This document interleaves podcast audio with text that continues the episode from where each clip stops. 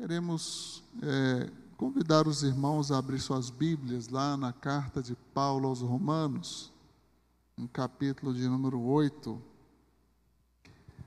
O foco será o versículo 28, mas nós vamos ler a partir do 26, né? A partir do 26, o 28 vai ser o foco, né?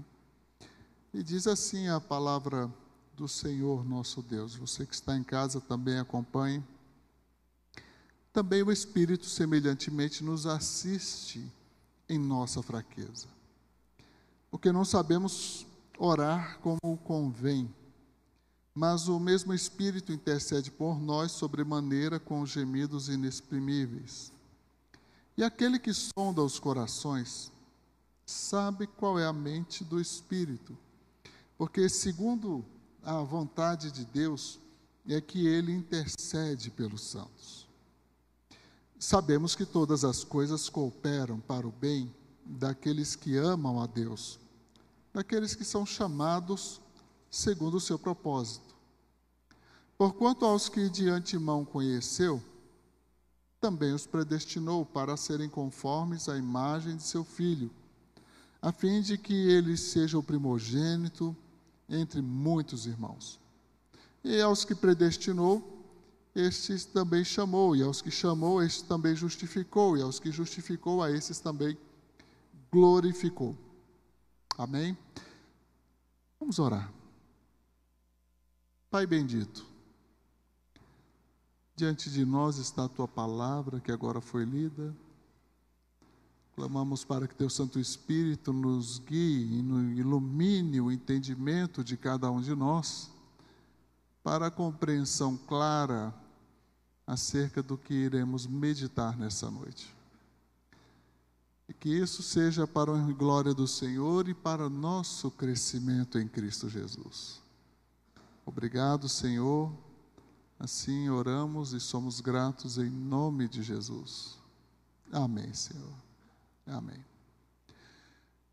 Você já deve ter ouvido falar daquela história do copo de água que está pela metade para uma pessoa parece que o copo né, está meio cheio, para outras é, ele está meio vazio.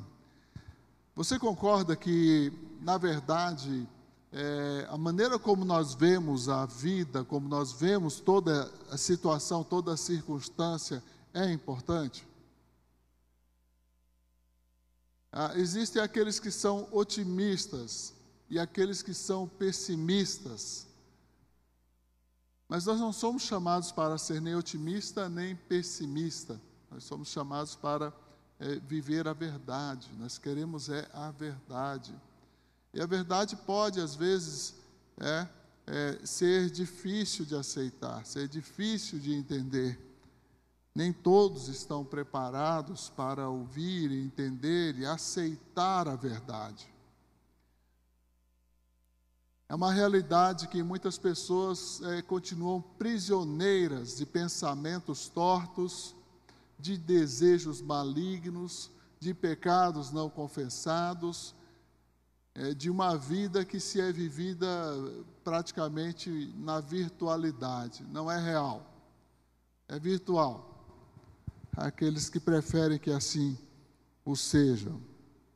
Mas nós, ao nos depararmos com um texto como esse, onde o apóstolo é, começa a falar é, de que nós temos fraquezas, sim, e é importante que admitamos isso, nós temos fraquezas, e como vamos lidar com a nossa fraqueza, como vamos lidar com aquilo que é, é, evidentemente nos deixa é, exposto, nos deixa limitado, como vamos lidar com isso?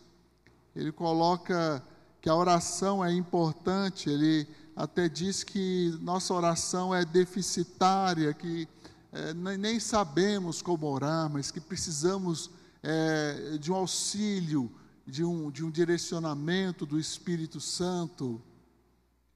E ele vai dizer que também é Deus quem sonda os nossos corações, né?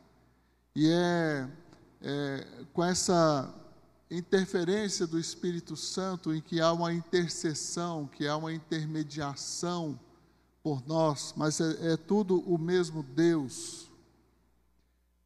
E nesse verso 28, ele diz que todas as coisas, ele começa dizendo que é, nós sabemos. Nós quem? Porque ele diz: sabemos que todas as coisas. Então, nós sabemos que todas as coisas. Nós quem? Né? Nós os que cremos, nós os que somos é, chamados por Cristo, nós que temos uma comunhão com Deus por meio do sacrifício de Cristo. Nós sabemos que todas as coisas cooperam para o bem. Essa é uma verdade, essa é a realidade. Nós não podemos pensar ou ver de forma diferente. Todas as coisas, quais coisas, pastor? Todas. Eu não vejo Paulo abrindo alguma exceção ou deixando alguma brecha para um entendimento é, diferenciado, né? Não, não, não tem exceção, aí é regra, todas as coisas. Ah, mas até as que doem? Sim, até as que doem. Ah, as coisas que é, nos tiram é, pessoas amadas? Sim as, pessoas, as coisas que nos fazem sofrer, sim, todas as coisas, amém? É o que está escrito, essa é a verdade. Todas as coisas cooperam para o bem. Aí nós precisamos entender é, o que quer dizer bem. É o bem do meu ponto de vista, do seu ponto de vista, limitado, pecaminoso, tendencioso, ou é o bem do ponto de vista de Deus? Ou é o bem segundo Deus? É evidente que Paulo fala do ponto de vista de Deus. As, todas as coisas cooperam para o bem, o bem segundo Deus. Porque você não sabe como vai ser daqui a 10 anos, daqui a 5 anos, daqui a 5 dias, nem daqui a 10 minutos. Você não sabe como vai ser a vida, como as coisas que vão acontecer. Mas Deus sabe. Deus sabe. E por vezes Deus avisa. Nós temos ricos exemplos no Velho Testamento é, de vezes em que Deus alertou, que Deus disse ao povo para fazer conforme o que ele havia ensinado, conforme a lei que lhe fora entregue. E o que eles fazem? E o que eles realizaram? Fizeram o contrário. Sofreram, colheram. E mesmo assim o Senhor os abençoou, o Senhor os introduziu em uma terra prometida. E ali mais uma vez, miseravelmente, o povo falha. E isso vai servir de armadilha e de sofrimento por décadas, até que a voz profética vai cessar, até que 400 anos de silêncio vão reinar. E aí uma voz do que clama no deserto começa a anunciar que haverá uma nova aliança, que o Messias chegou. Então nós temos que entender que o bem não é segundo eu quero, segundo eu acho, segundo eu penso, segundo eu preciso, mas é na verdade segundo a vontade de Deus. Então todas as coisas, sim. É triste que muitas vezes nós só vamos compreender isso quando olhamos para trás e vemos o caminho que percorremos e não aprendemos a desfrutar dessa presença de Deus a cada passo, a cada momento, a cada dor, a cada lágrima que cai. E perdemos essas experiências com Deus. Sim, todas as coisas cooperam para o bem, é verdade mas não é para toda pessoa e não é para todo aquele que está dentro de uma igreja. O qualificativo no final desse versículo mostra que há uma exclusão. É só para aqueles que amam a Deus. Cooperam para o bem daqueles que amam a Deus. Esses que amam a Deus, e eu pergunto: você ama a Deus e como você tem amado a Deus? Como você expressa esse amor a Deus? É esse amor romântico? o amor sentimental, ou ele é traduzido de forma concreta em obediência, em submissão, em um ato voluntário, um ato não desprovido de paixão, mas acima de tudo, um ato que se vê, que se percebe. Eis aí um que ama realmente a Deus. Interessante como a palavra nos mostra que às vezes é, pessoas querem dizer que amam a Deus, que não enxergam, que não veem,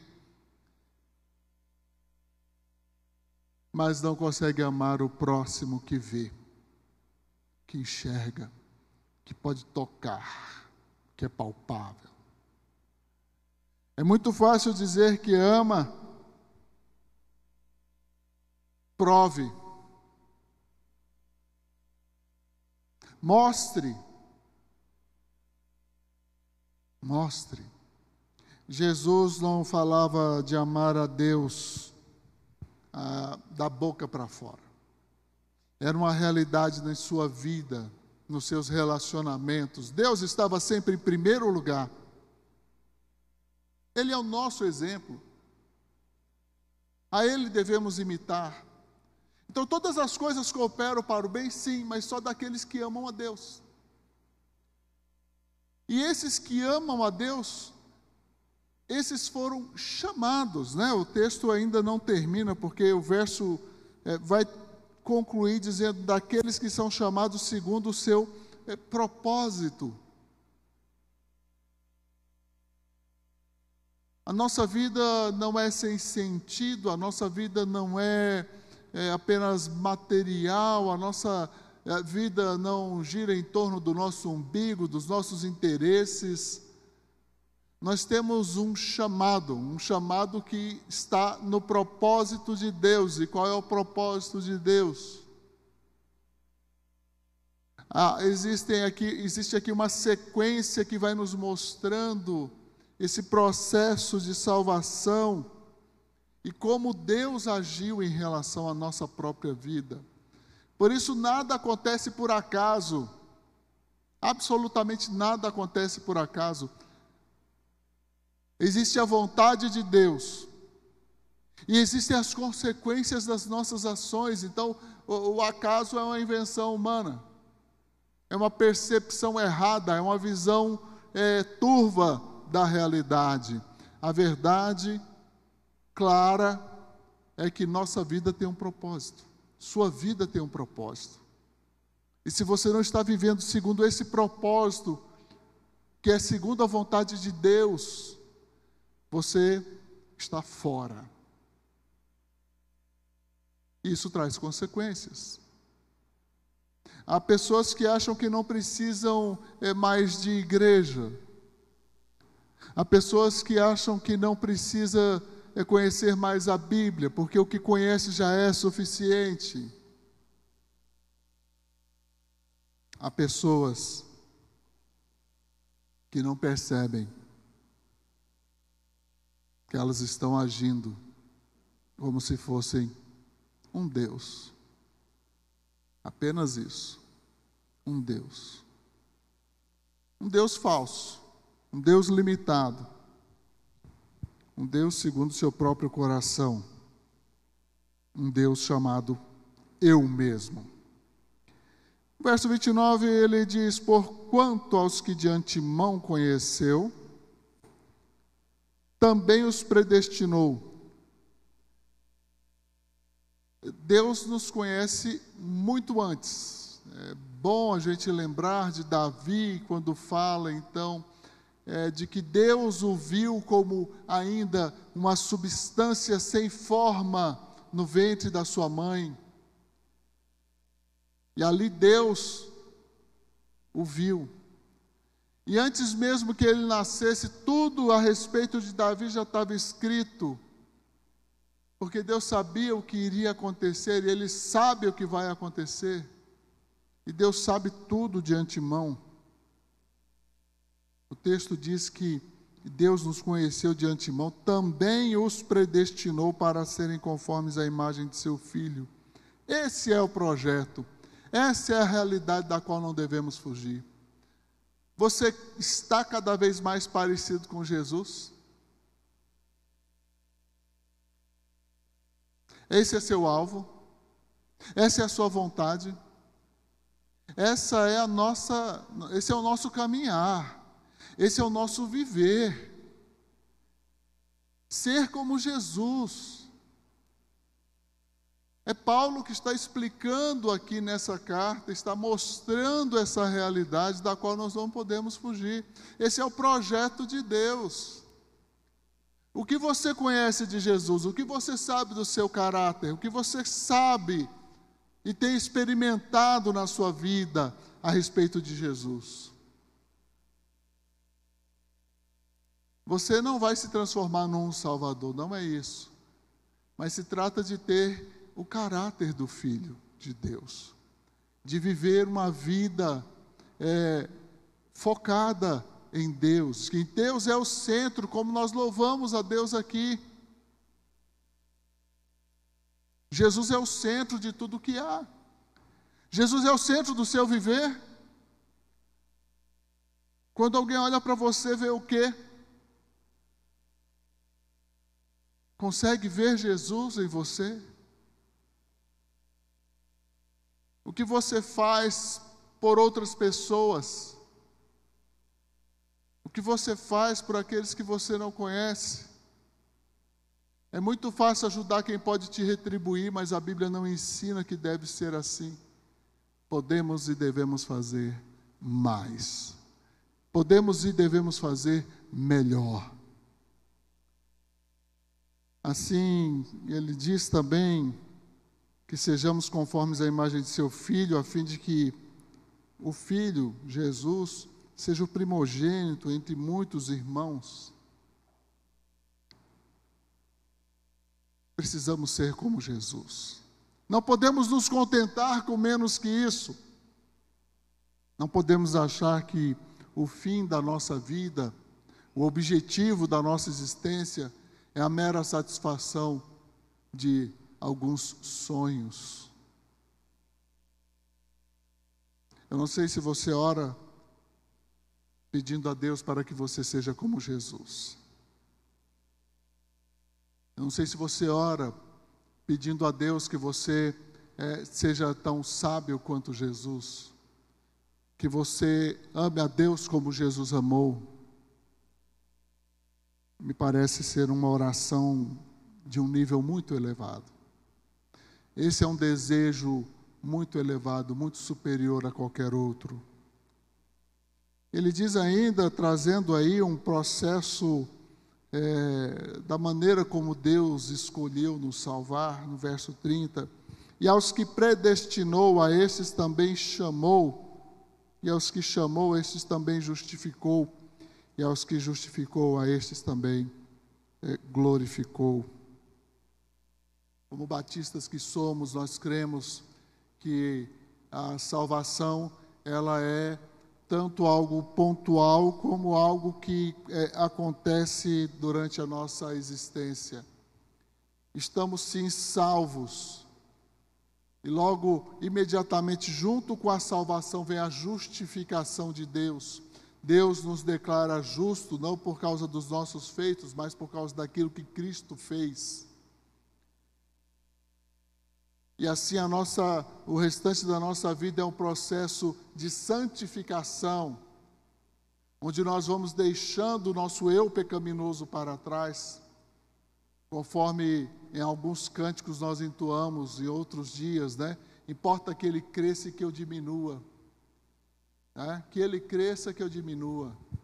Que ele apareça e que eu me constranja. Me constranja. É isso mesmo. Paulo fala de que temos que mortificar a nossa carne. E esse é um processo que leva essa vida aqui. Graças a Deus é uma vida curta. Não vamos ficar aqui 800 anos. Graças a Deus.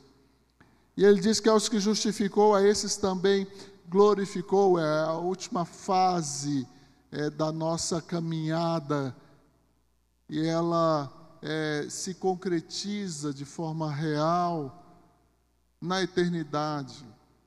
É uma, é uma questão de pós-morte, ou eu poderia dizer, é uma questão de vida eterna. É lá na eternidade, com o corpo glorificado, que vamos viver diante de Deus. É a glorificação, é uma obra do Espírito Santo. O Espírito Santo que nós devemos é, ouvir, o Espírito Santo que nós devemos é, nos encher dele. Assim, queremos concluir dizendo é, que, de fato, tudo isso é, é, cooperação para o bem, para o bem daqueles que amam a Deus, daqueles que foram chamados por Deus.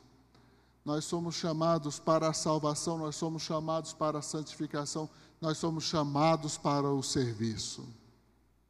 Servir faz parte da natureza do salvo.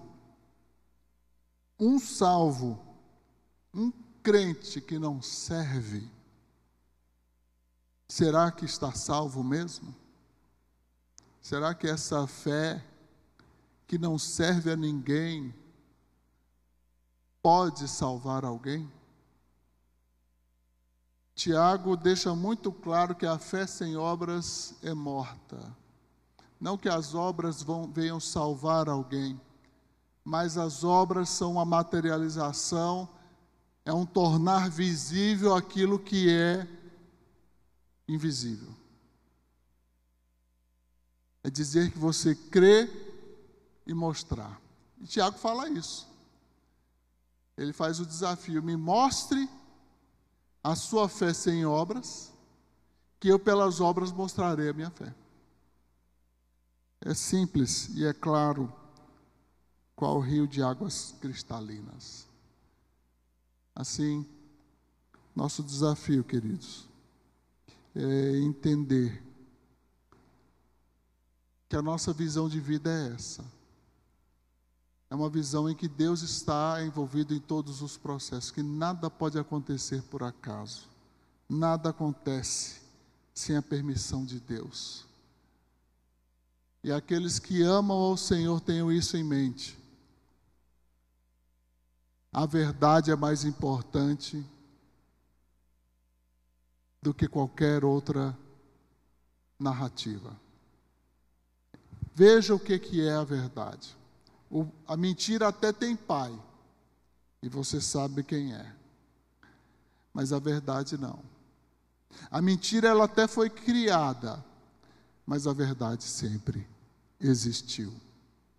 E não é por nada que o próprio Cristo, conforme já foi pregado alguns domingos atrás pela pastora Telma, ele mesmo, Cristo, afirma: Eu sou o caminho, a verdade e a vida. Ninguém vê ao Pai senão por mim. Amém? Feche os seus olhos agora.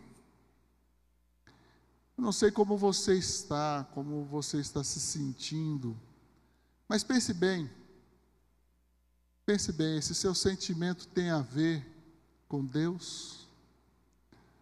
Você está frustrado com Deus? Fala com Ele. Você está eh, desanimado com Deus? Fala com Ele. Converse com o Senhor.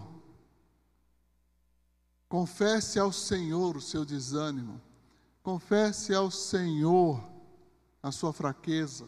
Confesse ao Senhor o seu estado. Achegue-se a Deus e Ele se achegará a você. Ouça o que Deus tem falado. Pai de amor e misericórdia, obrigado porque todas as coisas cooperam para o bem.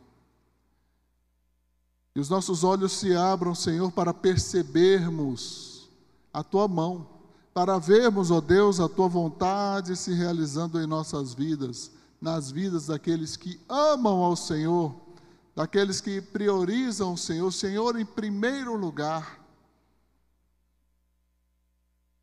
Ensina-nos, ó Deus, a viver dessa maneira. A vivermos, ó Deus, colocando o Senhor em primeiro lugar. Deus acima de tudo, Deus acima de todos, sempre, em todo o tempo. Que mantenhamos sempre esse foco, até o último dia do fôlego de vida que o Senhor nos concede. Te exaltamos e te bendizemos, ó Pai, em nome de Jesus. Amém, Senhor.